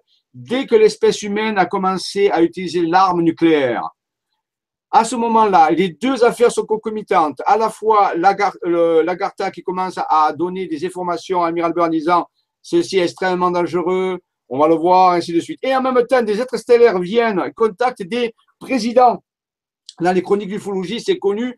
Ils ont atterri sur des bases, euh, des bases de l'Air Force, et là, ils vont, qu'est-ce qu'ils vont faire en premier? Mettre encore, par exemple, en garde l'humanité contre les armes nucléaires. Ça semble être le point crucial du début, on peut dire, de la levée du silence, quelque part où ces êtres, que ce soit du haut ou du bas, viennent avertir l'humanité qu'elle s'engage sur un chemin qui est très, très, très dangereux pour elle, pour l'humanité et pour, tout le monde. Donc c'est vraiment quelque chose qui a déclenché, on peut dire, l'ufologie moderne. C'est-à-dire, c'est toute cette action qui a, qui a, débuté depuis 50 ans et qui a essayé de, de, de prévenir, d'empêcher que l'humanité se, se, détruise en utilisant l'arme nucléaire qui, non content de la détruire, va détruire toute l'écologie, toutes les formes de vie, les espèces, ainsi de suite. Donc c'est extrêmement dangereux. Ça, c'est vraiment important de le comprendre. Donc, les deux sont concomitants. Je rappelle, les frères de l'espace ou les frères stellaires et les Lagarta, tous les deux ont le même message. Faites attention à l'utilisation de l'arme nucléaire. Ce n'est pas quelque chose pour vous. Vous n'êtes pas assez avancé. Vous n'êtes pas assez dans l'amour, dans l'ouverture du cœur. Vous allez vous détruire. Au Japon, à ce moment-là, nous avions envoyé nos engins volants, les Flugelorades, sur votre monde de surface pour enquêter sur ce que votre race avait fait. D'évidence, il s'agit là d'une histoire ancienne, amiral. Cependant. Alors, on peut imaginer que ceux qui sont venus, peut-être aussi, et qui sont venus à, contacter les présidents, sont peut-être aussi partis de la Garta, puisque c'est possible. Peut-être qu'il y a aussi des frères des étoiles, c'est possible aussi. Hein. Peut-être qu'on peut imaginer une collaboration, c'est sûrement le cas. Une collaboration entre ceux de l'intérieur de la Terre et ceux de l'extérieur. Pourquoi? Parce qu'ils sont à peu près du même niveau de conscience, donc ils ont fait la paix, ils ont dans l'ouverture du cœur, Et tous les deux vont euh, peut-être euh, s'échanger et euh, peut-être venir contacter les présidents, enfin, ou ceux qui sont capables de prendre des décisions au niveau des nations. Hein, voilà. Mais bon, on sait comment c'est tourné. Il y a eu une, une fin de non-recevoir. Permettez-moi de poursuivre. Voyez-vous, jamais nous ne sommes intervenus avant lors dans les guerriers barbaries de votre race. Pourtant, à présent, nous nous trouvons contraints de le faire étant donné que vous avez appris à manipuler un type d'énergie atomique qui n'est pas du tout fait pour la Terre et l'être humain. Nos émissaires ont déjà remis des messages aux puissances de votre monde, qui ne s'en sont pas préoccupés. Vous avez été choisi pour être ici, témoin que notre monde existe. Voyez-vous, notre culture et notre science ont des milliers d'années d'avance sur les vôtres, amiral. Je l'interrompis. Mais qu'est-ce que tout cela a à voir avec moi? Les yeux du maître semblèrent pénétrer profondément mon esprit. Après m'avoir un peu étudié, il répondit, Votre race a atteint le point de non-retour, parce que certains, parmi vous, détruiraient votre monde tout entier plutôt que de renoncer au pouvoir tel qu'ils le connaissent. Voilà, donc c'est ça qui est le point crucial. Euh, c'est pour ça que le message est là vraiment, est-ce qu'on est obligé de détruire notre planète euh, pour continuer à exercer une forme de pouvoir qui est tout à fait obsolète? Donc, allons de l'avant, euh, libérons-nous, pardonnons, allons de l'avant. C'est vraiment important. On sait tout, ce qu'il y a de négatif, ça, bon, besoin de se le répéter, mais en réalité, je pense que c'est vraiment important d'aller de l'avant. Est-ce qu'on est obligé de vivre une destruction de masse pour se prouver encore qu'on n'a pas dépassé ces choses-là? Non, je pense pas. Hein. Donc, euh, l'avertissement a été donné. Maintenant, depuis s'écouler 50 ans, euh, moi, je pense que nous sommes en train de régler ces choses-là. Même si en apparence, ça, on ne le voit pas encore, mais les choses sont en train de se régler. Hein. Mais on a eu de, nombreuses alertes, de nombreuses alertes où on est passé pas, très très loin, pas très très loin de ce genre de destruction de Mars. Hein. Je vous rappelle, dans l'histoire, vous verrez les missiles de Cuba avec Kennedy, euh, avec d'autres alertes aussi, où il y a eu la guerre froide, et ainsi de suite. On a passé souvent près de, de ces destructions de Mars qui sont dommageables pour tout le monde, où il n'y a aucun vainqueur, c'est clair. Donc, soyons vraiment à ce niveau-là. Il faut que je crois que le peuple maintenant demande euh, aller de l'avant et, évite que, que, nous, voilà, que ce processus se mette définitivement en route. Le maître poursuivit. Depuis 1945, nous avons tenté d'entrer en contact avec votre race. Nos efforts ont toujours été accueillis avec hostilité et on a tiré sur nos vaisseaux. Oui, ils furent même poursuivis avec agressivité et animosité par vos avions de combat. Aussi, vous dirais-je, qu'une grande tempête se profile à l'horizon sur votre monde, une force noire, obscure, qui ne s'épuisera pas des années durant. Vos armes ne serviront aucunement à votre défense, votre science ne vous garantira aucune sécurité. Cette tempête servira très longtemps. Toute création humaine sera dispersée dans le chaos. Pour votre race, la récente guerre n'a été que le prélude à ce qui doit encore survenir. Ici, nous pouvons nous en rendre compte plus clairement à chaque heure qui passe. Pensez-vous que je me trompe? Non, répondis-je. Cela est déjà survenu par le passé. Oui, amiral, répondit le maître. Ces années obscures viendront, elles dureront 55 ans, et votre race sera perdue.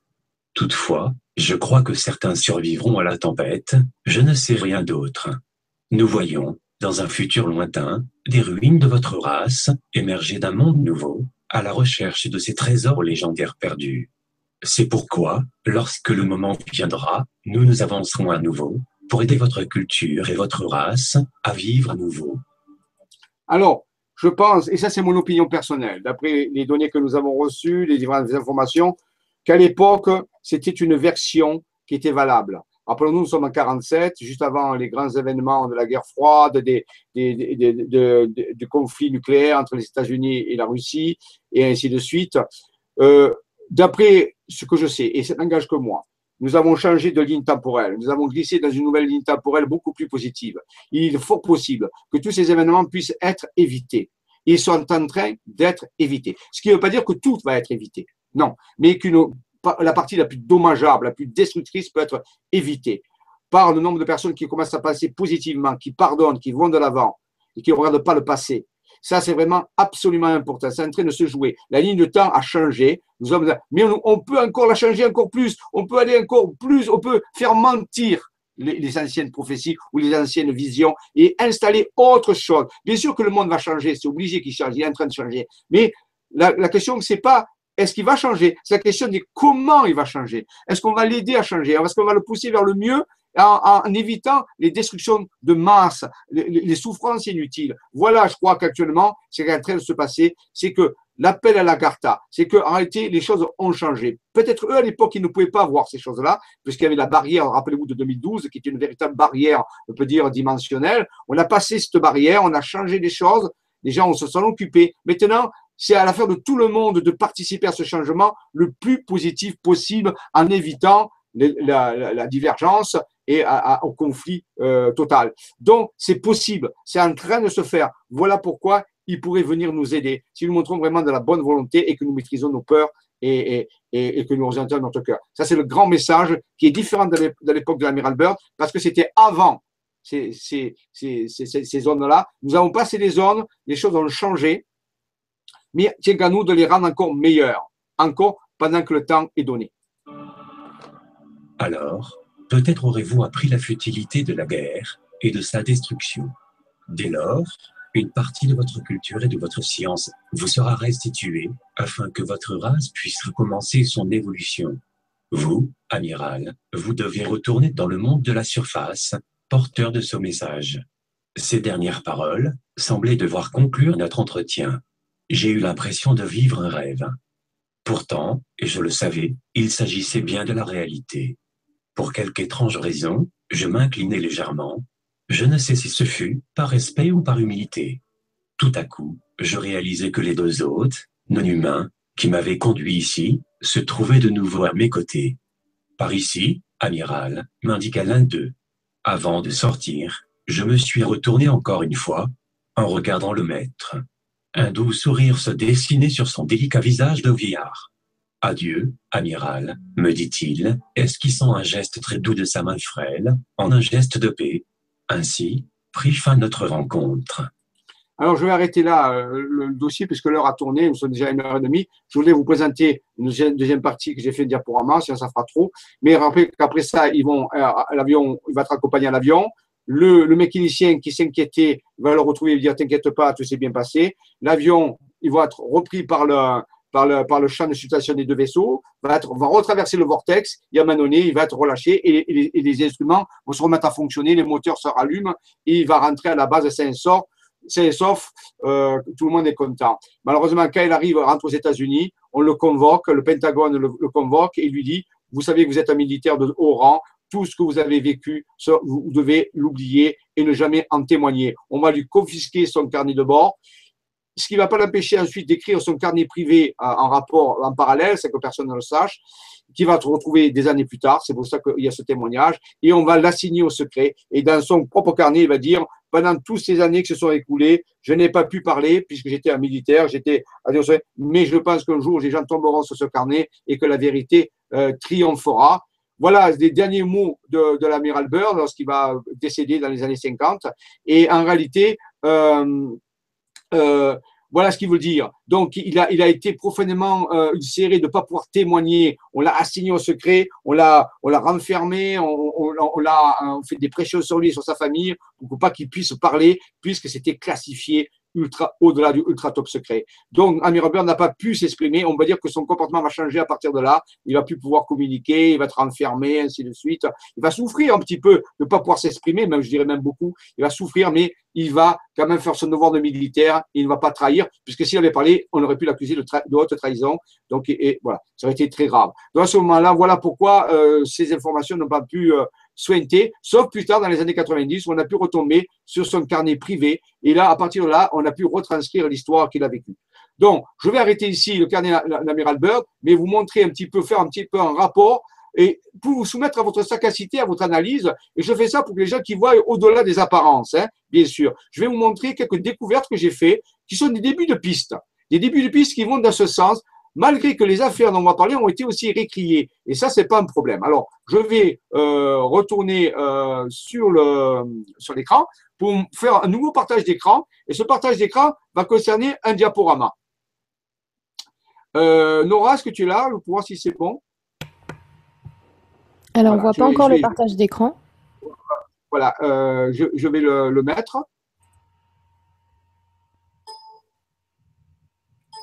Voilà, est-ce qu'on le voit là? Non, pas encore. Est-ce qu'on le voit? Bon, pourtant je l'ai mis. Ah, c'est. Ça, re... euh... ça venait, mais c'est reparti. C'est bon là? Et là?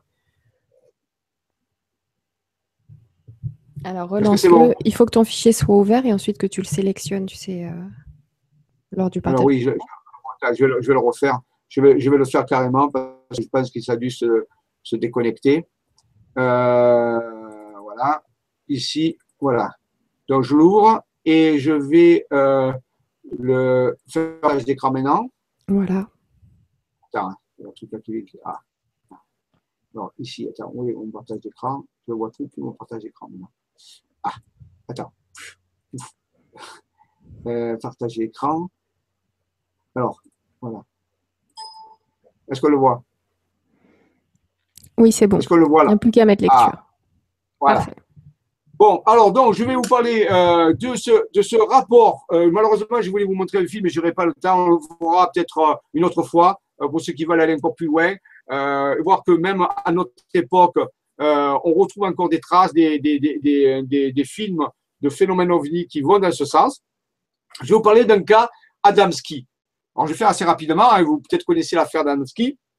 C'est dans les années 54, dans le désert sanitaire en Californie une personne va entrer en contact avec euh, un, un, personnage qui va sortir d'un vaisseau, euh, voilà, qui va, qui va, ce vaisseau va atterrir dans le désert. Il va être euh, en présence d'autres personnes. Hein, ce Adamski il va être accompagné par euh, des amis à lui qui vont voir de loin le vaisseau aussi. Lui, il va s'approcher. Il va voir sortir de ce vaisseau un, personnage qui plus tard va, l'appeler Horton et euh, qui est euh, aussi, euh, qui, qui, semble à la fois féminin et masculin. On, on ne sait pas trop, euh, il n'y aura pas trop d'écrire quel est un petit peu son, son, sexe, et que ce personnage ne s'exprime pas du tout. Il va lui communiquer avec des gestes un petit peu, avec des gestes. Et, et Adamski a l'air de comprendre, enfin, il pense comprendre que cet être lui dit de venir de Vénus. Voilà. Donc, euh, on va l'appeler le fameux Vénusien. Mais moi, j'ai un petit peu des doutes sur ce truc de Vénus. Je pense que euh, il va y avoir quelque chose de très intéressant. Euh, il va y avoir un dialogue avec euh, avec Adamski, hein, bien sûr. Voilà. Hein. Alors, une autre façon de le représenter. Alors, je ne vais pas parler des photos que, certains ont dit que c'est des photos vraies, pas vraies. Bon, c'est pas ça, on le met de côté. C'est pas ça l'important du vaisseau. En réalité, c'est que ce personnage qui va rentrer va, va, il va dialoguer un petit peu avec lui. C'est difficile avec des gestes de se faire comprendre. Il va, et Adamski a l'air de comprendre qu'il va venir de Vénus. Mais curieusement, ce personnage va laisser sur le sol, on va voir une trace, une trace euh, de ses pas, de, ses chaussures. Et, la personne qui était avec euh, Adamski vient venir à donné et apporter du plâtre. Il va faire un moulage de ses, euh, de ses chaussures, de, de, ces traces qui ont été mises. Vous voyez, bon. Et en réalité, alors, avant d'y aller, on va voir ici des représentations étranges de quelque chose euh, qui va, par exemple, l'explorateur, le professeur Marcel Oumet, découvrir en 1951 parmi les mégalithes brésiliens de Pedra Penta ces symboles gravés il y a plus de 10 000 années, publiés dans l'ouvrage The Song of the Sun. Donc, regardez, c'est bizarre, on est une espèce de vaisseau avec une écriture étrange, et à l'intérieur, il y a une roue qui tourne, curieusement. Vous voyez? Ben, Ça ressemble à une Svatiska. Donc, on ne peut pas dire que c'est nazi. c'est clair, 10 000 années, donc en arrière. Hein. donc, et regardez curieusement la chaussure, les traces de la chaussure de ce fameux, entre parenthèses, vénusien, qu'est-ce qu'on voit dessus? Une Zvatiska. Entre autres symboles qui sont indéchiffrables. Donc on se dit, mais c'est curieux quand même, ça m'a toujours curieux. Je dis, mais pourquoi euh, D'abord, il y a ces traces qui sont laissées, c'est comme si c'était fait, fait exprès. Hein, et en réalité, il y a encore cette Zvatiska. Et ici, certaines personnes ont étudié ce symbole et ils se sont aperçus en réalité qu'il y avait quatre constellations qui pourraient représenter quatre constellations ici euh, à ce, à ce niveau-là. Donc, ça veut dire que c'est comme si on nous indiquait euh, un mouvement, un mouvement de rotation, et autour, il y avait la constellation du lion, il y avait d'autres types de constellations, alors je, je crois il y a le scorpion, il y a la constellation du lion, euh, ainsi de suite. Et donc, et d'Hercule, voilà. Donc, en réalité, c'était un symbole tout à fait curieux, l'Asvatiska. Est-ce que c'était relié à une forme de repérage pour se repérer dans notre galaxie? Est-ce que c'est pour repérer euh, quelque chose? On ne sait pas. Mais j'ai trouvé ça très curieux que une affaire de contacter avec des frères célestes qui, qui dans les années 52, c'est les premières histoires de contacter, va aussi retrouver la trace d'une Vatisca. Cette Vatisca, on va la retrouver dans toutes les, cosmogonies de tous les peuples. Et on va, on va entendre parler aussi de Vatisca avec le symbole sur les vaisseaux qui vont accompagner l'amiral Byrd dans la Garta. Je trouve que ça fait beaucoup de Vatisca. Hein, voilà. Donc, voilà. Donc, regardez ici, Adamski, on dit aussi qu'il a fait une photographie et cette photographie euh, apparaît cette écriture tout à fait inconnue qui pourrait ressembler à l'écriture qu'aurait eu peut-être l'amiral Bird lorsqu'il va rentrer dans la salle. Rappelez-vous, il dit, vous jouez une écriture dont je ne comprends pas ce que c'est.